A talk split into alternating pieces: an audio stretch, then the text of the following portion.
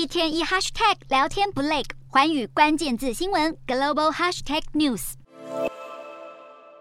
南韩梨泰院踩踏事件引发数百死伤，善后工作结束后，首尔民众前往事发地点献花敬酒，向死者们致哀。南韩总统尹锡悦对全国人民发表谈话，宣布全国直到十一月五日为止进入哀悼期，而各地万圣节活动和原定播出的综艺节目也同步取消。全亚洲最大型韩流流行音乐节釜山 K-pop 音乐节原定三十日举行，却在当日一早宣布取消。原本预计参与的三万到四万名观众全数退票处理。位于首都圈的爱宝乐园以及乐天世界也跟进，宣布停止游行和烟火秀等万圣节活动。另外，全罗南道和庆尚南道等地都宣布在哀悼期间禁止所有庆祝与公演活动。青州市则是撤除万圣节照片墙。南韩影视娱乐圈也跟进各地政府为死者哀悼。MBC、KBS。SBS 的南韩电视台纷纷宣布停播《Running Man》等原定三十日播出的综艺节目。歌坛方面，金在中、张允静等韩流巨星也都以沉重的心情向歌迷们宣布取消演唱会，表达哀悼之意。